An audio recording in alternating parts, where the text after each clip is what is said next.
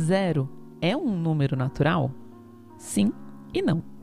Incluir ou não o número zero no conjunto natural dos números é uma questão de preferência pessoal, ou mais objetivamente, de conveniência. O mesmo professor ou autor pode, em diferentes circunstâncias, escrever que o zero pertence aos naturais ou que zero não pertence aos naturais. Como assim? Consultemos um tratado de álgebra. Praticamente em todos eles encontramos que o natural começa no zero, um, dois e assim por diante. Vejamos um livro de análise. Lá, quase sempre acharemos naturais igual ao conjunto dos números 1, 2, 3. E por que essas preferências? É natural que o autor de um livro de álgebra cujo principal interesse é o estudo das operações considere o zero como um número natural, pois isso lhe dará um elemento neutro para adição e permitirá que a diferença x menos y seja uma operação com valores nos números naturais. Não somente quando x é maior que y, mas também se o x é igual a y. Assim, quando o algebrista considera o zero como número natural, está facilitando a sua vida, eliminando algumas exceções. Por outro lado, em análise, os números naturais ocorrem muito frequentemente como índices em termos numa sequência. A notação x1, x2, xn é usada para representar a sequência. Aqui o primeiro termo da sequência é x1, o segundo é x2 e assim por diante. Se fôssemos considerar os naturais começando do zero, então a sequência seria x0, x1, x2, na qual o primeiro termo é o x0, o segundo x1. Em geral, xn não seria o enésimo termo, e sim o enésimo mais um termo. Para evitar discrepâncias, é mais conveniente tomar o conjunto dos números naturais começando do 1. Para encerrar esse tópico, uma observação sobre a nomenclatura matemática, não adianta encaminhar a discussão no sentido de examinar se o número zero é ou não natural em oposição a artificial. Os nomes das coisas em matemática não são geralmente escolhidos de modo a transmitirem uma ideia sobre o que devem ser essas coisas. Os exemplos abundam. Um número imaginário não é mais nem menos existente do que um número real um grupo. É uma palavra que não indica nada sobre o seu significado matemático. E finalmente, grupo simples. É um conceito extremamente complicado, a ponto de algum dos seus exemplos mais famosos serem chamados, muito justamente, de monstros. Pronto. Queria falar com quem? Júlia. Mas é a Júlia que tá falando. O meu também é Júlia. O texto que a gente acabou de ler é um trecho adaptado do livro Meu Professor de Matemática, do Elon Lages Lima. O meu nome é Julia Marcolan, mais conhecida como Julia. E o meu nome é Julia Jacoldi, mais conhecida como a Matemaníaca. Meu nome é Júlia. Você está rindo, amiga? Ai, eu quase.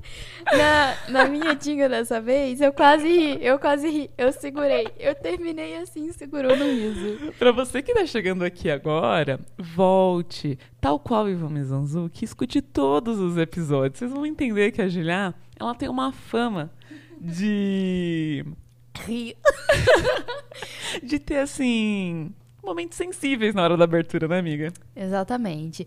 E pra quem é nosso padrinho, se você ainda não escutou o nosso último episódio de erros de gravação, volte lá e me escute errando a introdução pelo menos umas 100 vezes. É muito bom. ah, não, agora vai.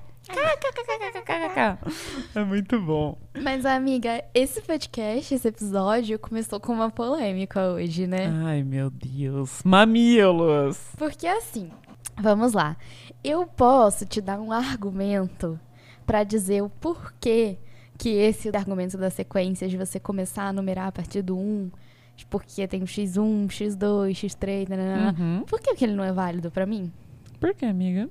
Porque, enfim, todo mundo sabe que a única série que a gente usa e que realmente importa na física é a série de Taylor. Hum. E todo mundo sabe que a gente só precisa usar os dois primeiros termos dela, que os outros são muito pequenos e a gente pode desconsiderar. E aí você vai falar pra mim que os dois primeiros termos é o 0 e 1? Um? Por que não? ser o 1 e o 2, os dois primeiros. Do zero. Os dois um. primeiros acabando no 1. Gente, Não, que coisa ó, bizarra. ó, eu tô dizendo que, independente de começar no 1 e no 2, né? Você vai ter os dois primeiros. Então, esse negócio de, ah, lá no N mais um não vai fazer sentido, não faz sentido mesmo. Se você tá desconsiderando todos a partir do segundo, porque são pequenos demais pra serem considerados no, tama- no seu resultado, foda-se se vai começar do zero, do 100 ou do mil. É, amiga, isso é verdade. Nossa, Se for ó. usar os dois primeiros, ne- depende, pode começar até no 1342, né? Pode- Exatamente. É, 1342, 1343. Mas aí eu tô falando que você invalida esse argumento. Nossa, eu tô muito argumentativa hoje. Aí quando você chega lá pra fazer as somas dos somatórios, achar aqueles truque todo, aí você soma, aí aparece o N mais um, aí não sei o que lá, e agora? Tem que subtrair N mais um de quanto? Nossa, é um inferno, bicho.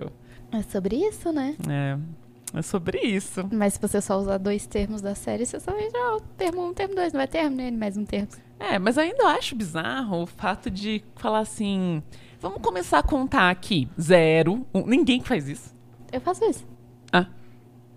Sou- e eu sou alguém. Então- Mas aí, olha Não, só, esse eu seu vou- argumento tá discrepando do Elon Lages Lima, Então porque tá. ele fala Então que isso próxima- não faz sentido. Não, não, Porque não, senão- não, é, não, é que eu tô falando assim, Ah. eu não tô falando sobre a nomenclatura que a gente usa ser natural, eu tô dizendo que a gente costuma usar os números naturais pra contagem, Uhum, beleza? Até aí tudo bem. A etiquetadeira dos infinitos, tudo bem? tudo bem. Agora, quando eu viro pra você lá do quarto e falo assim, ô Julia, quantos ovos tem na nossa cesta? Você falar três, eu tenho que entender que são quatro, porque você começou a contar do zero? Então, então você não começa a contar do zero. boba! Boba. Porque três é um total. Agora, se eu tiver que etiquetar cada um dos três ovos que a gente tem. Ah, não. Vou- Primeiro que tem quatro, olha lá, já errou. Olha como ele mais um é horrível. ovo zero, ovo um e ovo dois. Mas assim, nosso tema de hoje, pra quem ainda não percebeu, porque a gente ainda não tocou no assunto, Ai, mas conta, É. mas antes da gente entrar no assunto, comenta lá no Twitter com a gente, com a hashtag Somos Todos Júlia, se o seu número natural tem ou não tem o zero. Vocês já É viram que é um time de futebol, né? Você torce pra quem você quiser. é, e eu gosto de torcer pro zero, né? Tadinho amiga. do zero. Eu torço pela goleada do natural sem o zero. Ah, cu. É, Mas assim, pra quem não percebeu, que eu acho que é impossível ter percebido até agora, já que a gente não entrou no assunto, A não ser pelo título. a não ser pelo título, o tema desse episódio é física versus matemática, né? Quais são as diferenças, nananana.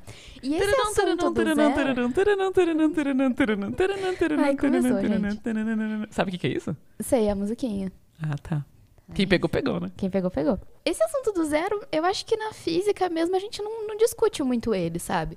Se o zero tá ou não tá nos naturais. Ai, a gente amiga. caga pro zero, sabe? Porque na verdade, que se a gente quiser chamar o X1 de elefantinho rosa, a gente vai chamar. Amiga, mas a gente também não discute. Você acha que em matemática discute alguma coisa que é legal? Ah, não, matemática Não. é tudo corno. Começa gente- por aí. Eu, eu só me peguei pensando sobre isso um dia e de repente é isso aí, entendeu? E as pessoas associam querendo ou não essa pergunta comigo. Mas é uma pergunta filosófica. E É. a matemática, infelizmente, não tá mais tão próxima assim da filosofia, no sentido de uma graduação de matemática não tá muito preocupado com as questões filosóficas. Não que a gente não seja capaz de pensar aí, nananana, mas assim, você não vai ter isso previsto no seu currículo. Que aí já entra. Olha que, que, que gancho perfeito pro nosso assunto. Ah, Não tá previsto no nosso currículo. Da graduação. da graduação. De matemática. Entendi. A Julia olhou pra mim com o olho arregalado. Meu Deus, o que a gente vai falar sobre hoje mesmo? É isso, currículo? Eu esqueci um minuto. Mas, sim, como é que é? Me conta, como que é o currículo da, da graduação de matemática e depois eu te conto do da física. Tá. Na verdade, o que eu posso dizer é de uma atribuição especial, que é da física computacional, que é a minha formação. acho- especialmente da UF de Volta Redonda, né? Especialmente da UF de Volta Redonda. Mas eu acho que em todas, assim, pelo que eu já vi a grade do IFIS, que aqui também, é bem parecido. Apesar de ter uma matéria ou outra que é diferente, uma Uhum. eletiva ou outra que é bem diferente, a grade mesmo do que, que a gente estuda é bem parecido, assim, Uhum. sabe? As coisas. Entendi. Foi bom você ter falado sobre o seu caso, especialmente sobre física computacional. Por quê? Porque o que eu fiz na graduação foi a licenciatura em matemática. E lá onde eu fiz, na verdade, que é onde eu tenho mais propriedade para dizer que foi o lugar que eu mais vi sobre currículos e pipipipopopó, especificamente na USP da cidade universitária, né? Lá de São Paulo. Porque eu sei que, por exemplo, na USP de Ribeirão tem outros tipos de matemática que eu posso até comentar para vocês pesquisarem. Mas na USP Cidade Universitária, você pode entrar na matemática sendo ela licenciatura, o bacharelado ou aplicada. Eles têm objetivos de formação completamente diferentes entre si. Todas essas esses cursos, essas carreiras, você vai estudar bastante matemática. Mas a matemática que a licenciatura vai estudar, ela vai ser dividido o seu tempo entre estudar coisas da, pega, da, da pedagogia. da pedagogia. Já a matemática aplicada, ela vai ter uma habilitação em aplicar onde, entendeu? Esse negócio. Já a matemática bacharelado, ele vai ter esse objetivo de formar uma pessoa que vai continuar na academia, pesquisando matemática pura e pipipipopopó. Ah, eu esqueci de dizer para vocês, mas eu vou deixar claro que em Ribeirão, que eu sei, é que tem a matemática aplicada a finanças. Então, É mais uma especificidade. Especificidade. é como se fosse. é como se fosse uma habilitação da aplicação, né? E o que eu posso dizer é que, assim, a base desses cursos são bem juntas, assim, né? Todos esses cursos vão ver cálculo, vão ver álgebra, vão ver análise, vai ter um pouco de estatística, um pouco de física. Todo mundo vai ver um pouco dessas coisas. Mas a gente tem até as disciplinas separadas quando isso é conveniente. Por exemplo, a licenciatura não faz os cálculos com o bacharel. Por quê? Porque o objetivo da licenciatura é formar um professor, um professor de ensino fundamental e médio. E é, o bacharel tem o, o objetivo de formar um pesquisador. Não que um licenciado não possa, né, pesquisar. Mas o intuito da formação é diferente, né? Se você quer continuar pesquisando matemática pura, mais indicado é que você entre no bacharel. Se você quiser ser um professor, fazer as disciplinas de pedagogia e tudo mais associado ao seu curso, entra na licenciatura. Ju, eu gosto muito de matemática e biologia, eu gosto muito de matemática e física. O curso de matemática aplicada, ele vai ter essas diversas habilitações. Então, a aplicação em métodos, em biológicas, em economia, né, a, a computação, tem um tanto de habilitações e aí uma parte do seu curso vai ser dedicada, inclusive, a você estudar disciplinas desses outros departamentos. É, na física a gente tem uma grade assim. Gente, eu acho que não tem como a gente negar até agora de que você precisa de uma base de conta, de saber fazer conta muito grande pra você estar na física. Então, assim, tem uma base, né? A física, ela tem uma base muito importante da matemática, porque a matemática, querendo ou não, ela vai aparecer muito em vários lugares da física, né? A matemática tá por todos os lugares, Ai, meu meninas. Deus, por toda parte. Então a gente tem essa matéria base, que eu acho que é comum para todas as físicas, assim, a gente tem cálculo, tem álgebra linear, tá? É importante assim. Ai, gente, estudei muito álgebra linear. e tem, tem toda essa base e tem as básicas, né? As físicas básicas. Então tem física 1, física 2, física 3, que é eletro, tem essas três. E aí agora eu vou deixar um- falar um negócio que vai deixar as pessoas meio putas aqui comigo. Hum. Se você ainda tá nesse ciclo básico da física, nada te diferencia de um engenheiro ainda. É, E nem de um matemático. sim. A não ser o como o professor É. direciona essa disciplina. né? No final das contas, no, no cálculo, você Uhum. precisa entender derivação, integração. Só que o objetivo do matemático vai ser demonstrar essas coisas. Sim. O objetivo do físico tanto faz se né, por que funciona, mas É. eu quero saber como isso daqui funciona É, para na poder minha aplicar. álgebra linear, por exemplo, eu não me lembro de ficar fazendo demonstrações. Eu me lembro de aprender as coisas e aprender como aplicar essas coisas, porque, entre aspas, é o que é importante pra mim, sabe? Uhum. É, é o saber lidar com os vetores, Saber lidar com os matrizes. vetores, com as matrizes, com o espaço vetorial, saber lidar com essas coisas de forma mais Uhum. prática. Então eu não fiquei demonstrando coisa na linear e acho que quem fica demonstrando, pelo menos na física, é coisa de corno. É o Se esse- teórico, né? É, se seu professor tá ali fazendo pra você só demonstração, você pode chorar. Você tem esse, Uhum. Esse essa liberdade. Sim, e isso é um pouco diferente na matemática, né? Porque a gente também tem os cálculos, a gente tem a álgebra linear, a geometria analítica, né? essa base, Uhum. que é bem importante. Importante porque você vai usar isso para sempre, sabe? Você não vai deixar de ver as integrais. Elas vão ter caras diferentes e hipóteses diferentes. E vão ser mais difíceis e vão mais cabeludas. E aí Ou vai ter talvez- um momento que você vai olhar pra aquela integral e falar, ah, eu sei que isso aqui dá pi sobre 3. É, né, amiga? Entendeu? Mas elas vão estar ali sempre. Sim, elas vão estar ali porque elas são conceitos dentro do nível superior fundamentais, né? Então, é bem importante esse começo, mas eu acho que as abordagens são completamente diferentes, né? Até do engenheiro mesmo. Talvez eles vejam até mais, Mais aplicado, do que aplicado, vocês, sim. Né? Mas o matemático, ele não vai passar por um L'Hopital sem entender por que, que o L'Hopital funciona, entendeu? Uhum. A gente não vai integrar sem entender de onde que veio aquelas identidades para Uhum. garantir que aquilo ali, a integral disso é aquilo e por que que é, né? Tipo, ai, É. seno, cosseno, essas trigonométricas, principalmente, a gente demonstra tudo, né? Sim, tem isso. E aí, bom, na minha base, como o meu curso, eu acho que eu já falei um pouquinho sobre o que é a física computacional em outros podcasts, mas vale relembrar que se você chegou aqui agora. É um curso de física com habilitação, com uma especificação em computação. Então eu não sou menos física que ninguém. Eu sou tão física quanto qualquer outra pessoa. Meu título é de bacharel em física com ênfase em física computacional. Então, eu aprendo algumas coisas de computação e também não sou formada em TI, então tem várias coisas que eu também não sei, Uhum. mas eu aprendo várias coisas que possam facilitar a minha vida enquanto física que estão relacionadas à computação. Então, eu aprendo a programar, eu aprendo como resolver problemas físicos usando o computador e isso de forma assim, com alto desempenho, sabe? Então, essa é a ideia de você introduzir isso na graduação de física. E aí, por conta disso, na minha base, eu também tinha alguns cursos, como, por exemplo, Introdução à Programação. E Ah. aí, isso era um curso que, assim, é aquele curso básico que todo mundo vê de, de quando.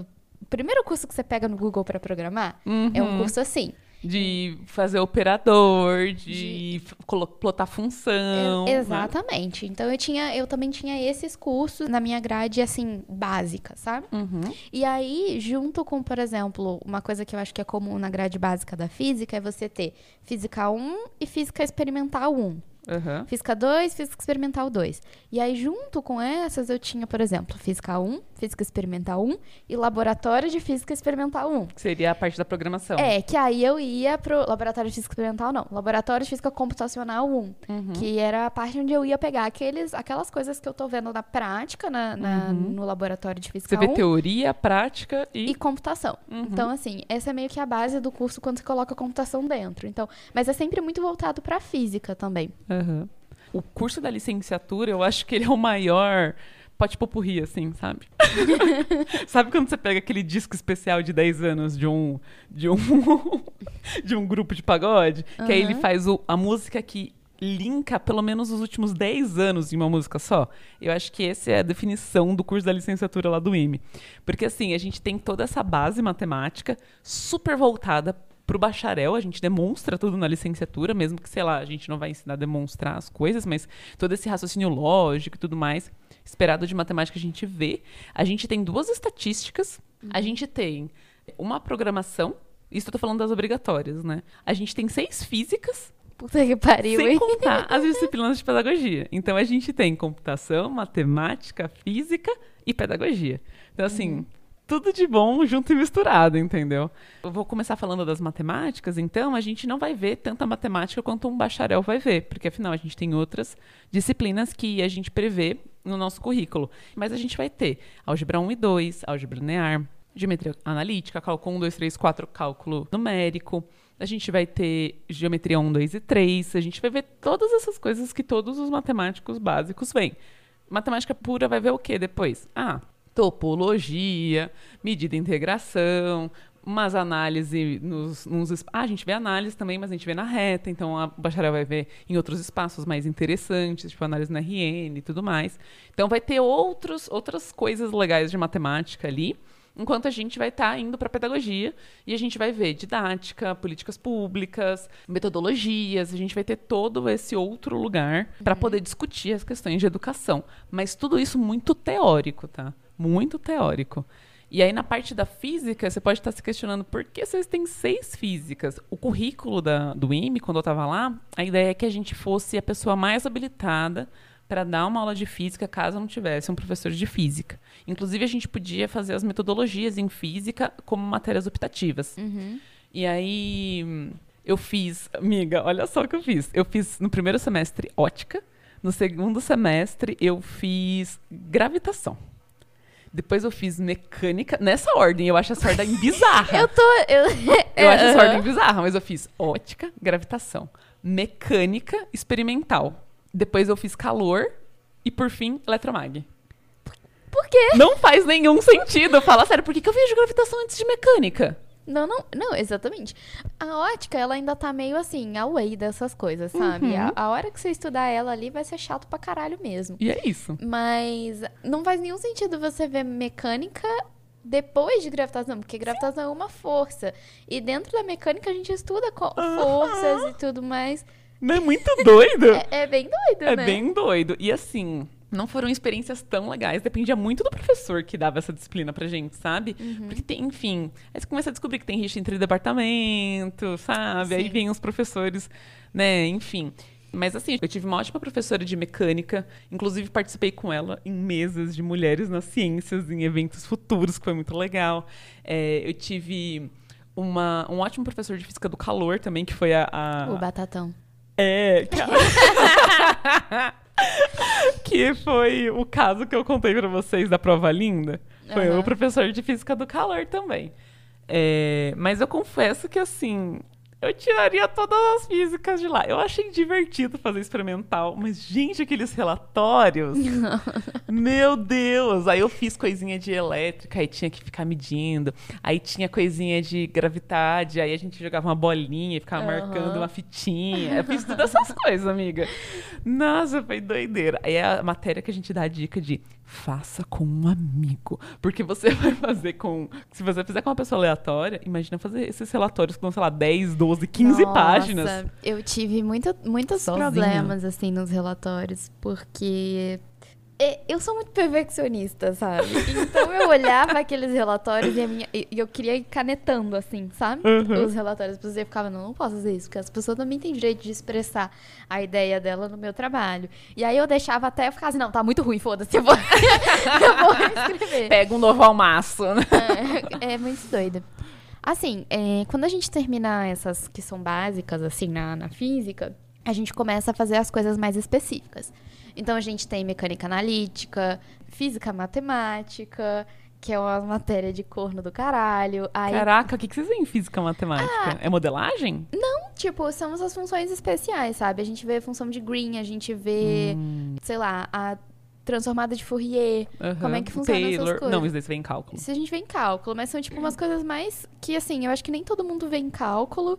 São umas Uhum. coisas que a gente precisa aprender mais de função que a gente vai usar na física, tipo função de Bessel, função de Aham. essas coisas de corninho assim, que a gente usa muito em eletromag também, aquela outra daquele outro cara que eu esqueci. Stokes? Lagrange, é polinômio de Legendre. Essa, Todas essas coisas assim, a gente É tipo vai ver linearização, todas essas Sim, coisas. aí vem um pouquinho de, de EDP, um pouquinho de EDO, tipo, como entregar. Uhum. Nossa, pra vocês integrar- deve ser super importante ver EDO. É, os não, eu faço acontecem. EDO, a gente faz EDO, Aham. né, na, As EDO são as básicas, equações diferenciais ordinárias. ordinárias. e aí, em que é física basicamente matemática, acontece quando, quando a gente varia tempo, né? Exatamente. gente- então é muito importante pra vocês. Aí a gente vê um pouquinho de EDP também, física matemática, um pouquinho de, tipo, como integrar no plano complexo. Uhum. Essas coisas assim, sabe? Sim. Tipo, são funções mais avançadas do que você vê em cálculo, mas ainda mais uma coisa muito matemática, assim. Aham. Por isso que chama física matemática. É, e depois a gente tem quântica, né? Perfeita, maravilhosa, gostosa. quântica 1, quântica 2. Ela tá feliz assim porque ela foi aprovada na matéria do mestrado, tá livre, feliz, mas se fosse semestre passado ia estar aqui xingando. E aí tem eletromagnetismo, né? Tipo, a gente geralmente faz dois eletromagnetismos e é diferente de física 3. Tipo, que você fala de eletromag, eu acredito que você viu física 3. Porque o eletromag mesmo específico da, da, da física, ele é bem mais avançado. Então a gente faz umas coisas muito mais assim. Usa todas essas coisas de corno que a gente aprende em física matemática, a gente usa no, em eletromag. Ah, não, eu nem lembro pra te falar, assim, já faz tantos anos, eu nunca usei isso daí, eu só esqueci. né? E aí tem termodinâmica. Nossa, eu acho termodinâmica, assim, e, e física estatística são duas coisas que são, as pessoas odeiam muito. E eu queria dizer E é vocês, deem uma chance. Eu pensei que você ia falar. Ela é eu tão- também que odeio a carinha que você Ela é tão tava. bonita, sabe? Ela é linda. Pode ser que seja um relacionamento abusivo com você mesmo, você gostar de física estatística. Talvez. Mas você não. Ela é linda. Irmãos. sabe? É muito bom, é muito bonito. E, e é isso, assim, a gente vê essas coisas. Uhum. Aí, bom, quando a gente entra na especificidade do, do computacional, que, que acontece? Onde é que essas coisas viram mais avançadas? Viram mais avançadas porque a gente começa a ver esses problemas mais avançados computacionalmente. E a gente começa a estudar também como é que a gente melhora o nosso código, para o nosso código rodar mais rápido. Porque, afinal de contas, a gente está falando de problemas mais avançados. Sim. Problemas mais avançados exigem mais recurso computacional. Então, o que, que a gente começa a aprender? Como fazer programação paralela, como otimizar um código, como é que você vai fazer para você rodar o seu código nesses clusters que tem, sei lá, quantos mil CPU, sabe? Uhum. Como é que a gente vai rodar essas coisas num supercomputador? Então, a Uhum. gente começa a aprender essas técnicas de fazer essas coisas. Aí você deve estar se perguntando, mas nossa, que exaustivos são muitas. Sim. São muitas matérias.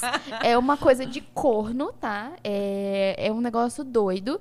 A gente geralmente faz mais disciplinas, por exemplo, a gente tem mais disciplinas do que o pessoal da UF de Niterói, que Uhum. é só física, né? Física teórica experimental.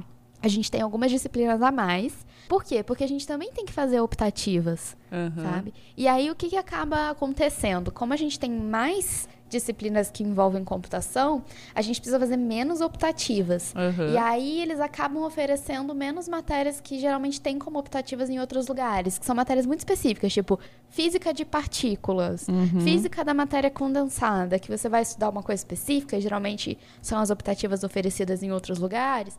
A gente está guardando esse tempo para usar na computação. Uhum. Então, assim, a gente tem um pouquinho mais de matérias e a gente acaba não vendo essas matérias muito específicas de alguma área muito específica. Então, assim, isso é uma coisa que eu acho ruim. Eu, eu, Júlia, e se a UF estiver me ouvindo aqui, também pode fazer isso, tá? Tadeu, eu sei que você me escuta.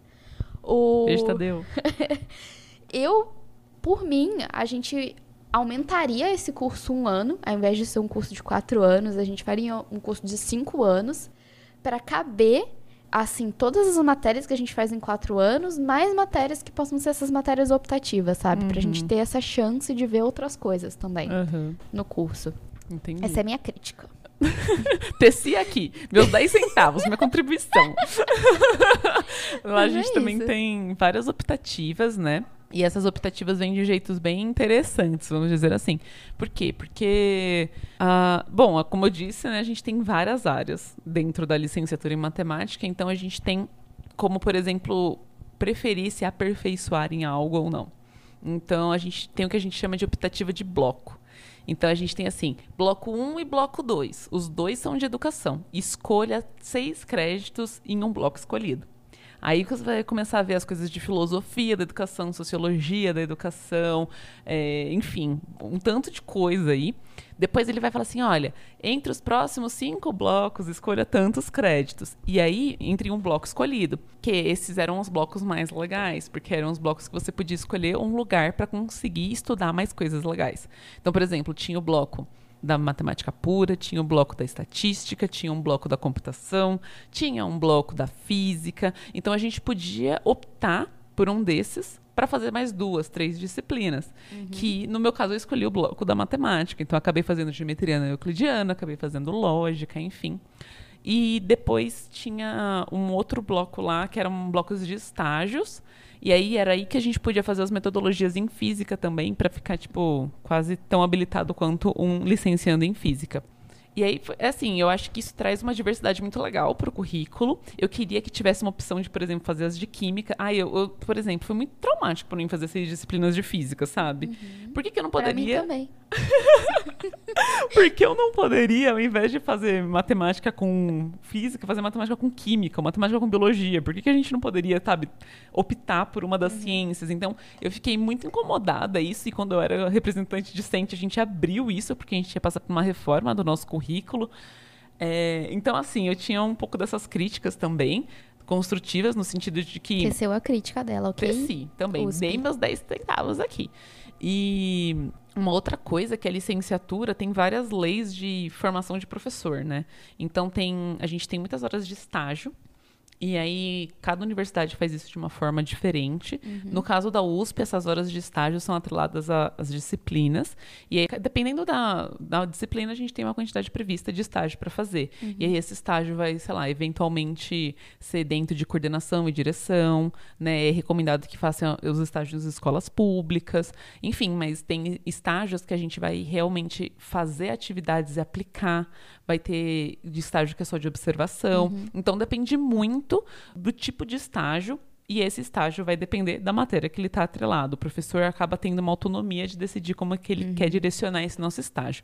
Para mim, esse foi um, um dos momentos mais importantes da graduação como formação de professora, porque eu consegui fazer isso de uma forma mais diversa, assim. Então eu fiz estágio em escola pública, em escola particular, eu voltei para a escola que eu estudei, e para mim esse foi o momento mais importante de eu me sentir mais confiante, eu acho que foi onde me deu mais segurança para realmente entrar em sala de aula depois que eu me formei, porque você indo em vários lugares diferentes e tal, isso faz com que você tenha uma gama de experiências muito maiores, né? Então, por exemplo, fiz estágio na escola que eu estudei, escola pública que eu estudei, eu consegui voltar e fazer estágio com uma professora que eu já conhecia, eu consegui fazer estágio em EJA, eu consegui fazer estágio em escola particular, escola pública fundamental, médio. Então você vai entendendo ali o que, que você gosta mais, o que você se identifica, é muito legal faça da maneira mais diversa que vocês puderem fazer, porque isso realmente tem muita gente que pergunta: sair é muito teórico, mas aproveita os seus estágios da melhor maneira possível para você se sentir mais confiante para entrar dentro dessa sala de aula. A gente aprende muito quando a gente está com esse professor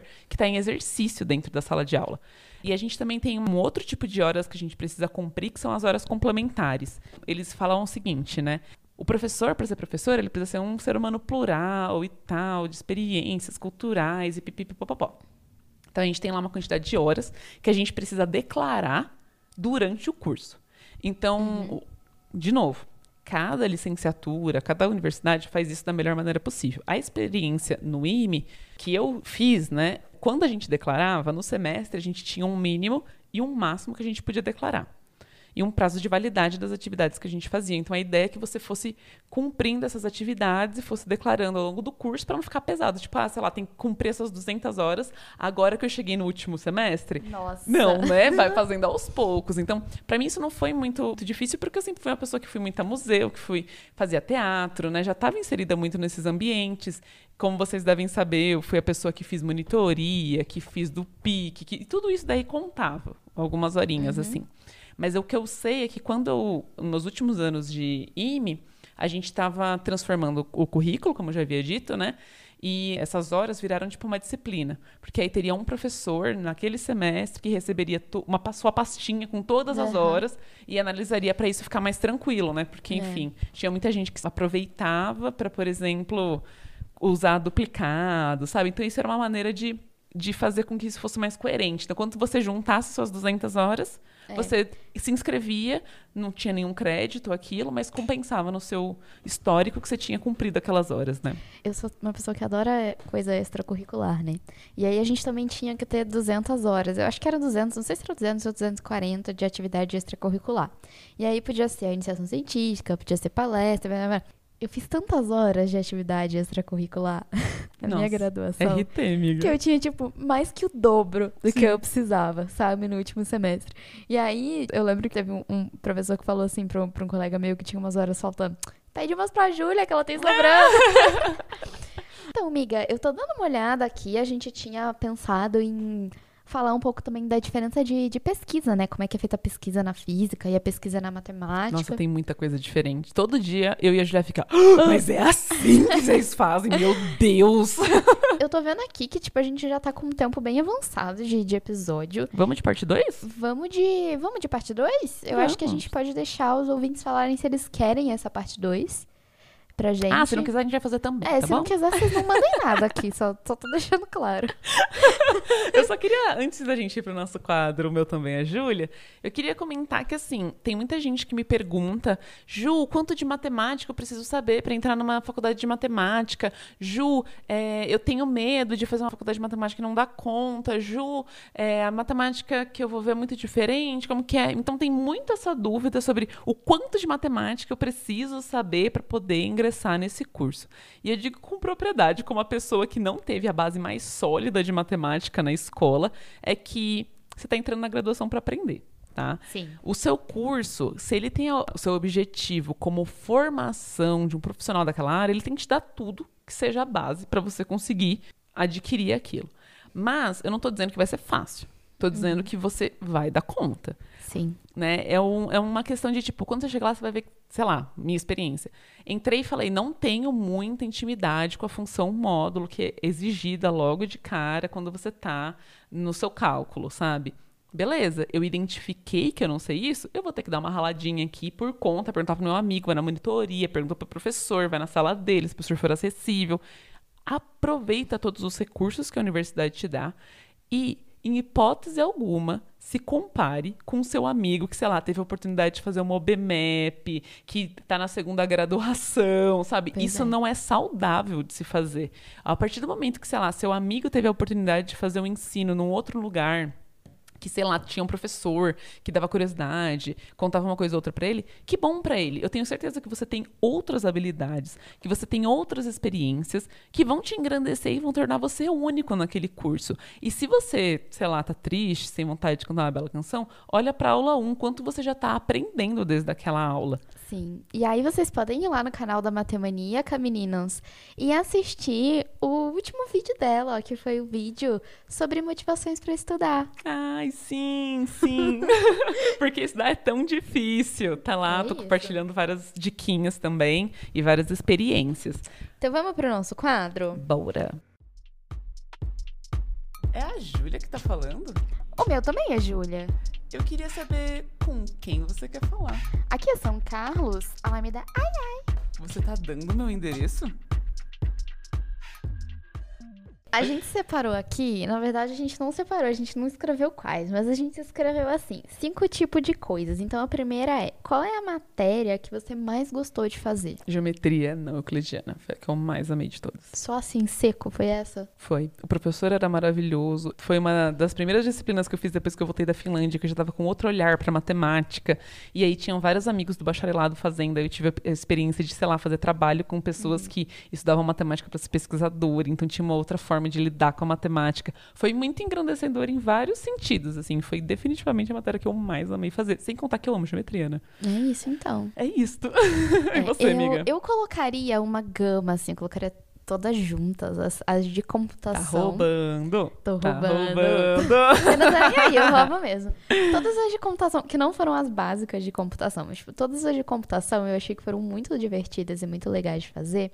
Por quê? Porque era uma oportunidade de ver as coisas funcionando, sabe? Uhum. Então, tipo, a gente via, sei lá, tinha que programar, é, sei lá, como é que funcionava o modelo de Ising, que é um negócio super teórico que a gente super estuda em, em- lá em física e estatística. E aí era muito legal você ir para computação e fazer isso, sabe? E ver como funciona realmente. Então, pra mim, todas essas foram muito legais, muito interessantes e me fizeram ter esse.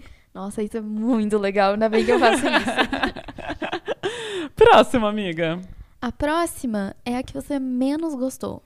que eu menos gostei. Nossa, que difícil essa. Mas uma. Eu acho que assim, é que eu menos aproveitei. Eu acho que eu vou dar essa roubada aqui. Que foi uma matéria que na época. Eu não sei se eu lembro muita coisa dela. Eu tenho muita vontade de revisitar e de ter experiências diferentes com álgebra. E minha álgebra 2 especificamente foi uma matéria muito difícil pra mim. Tipo, em sentido de ritmo, em sentido de.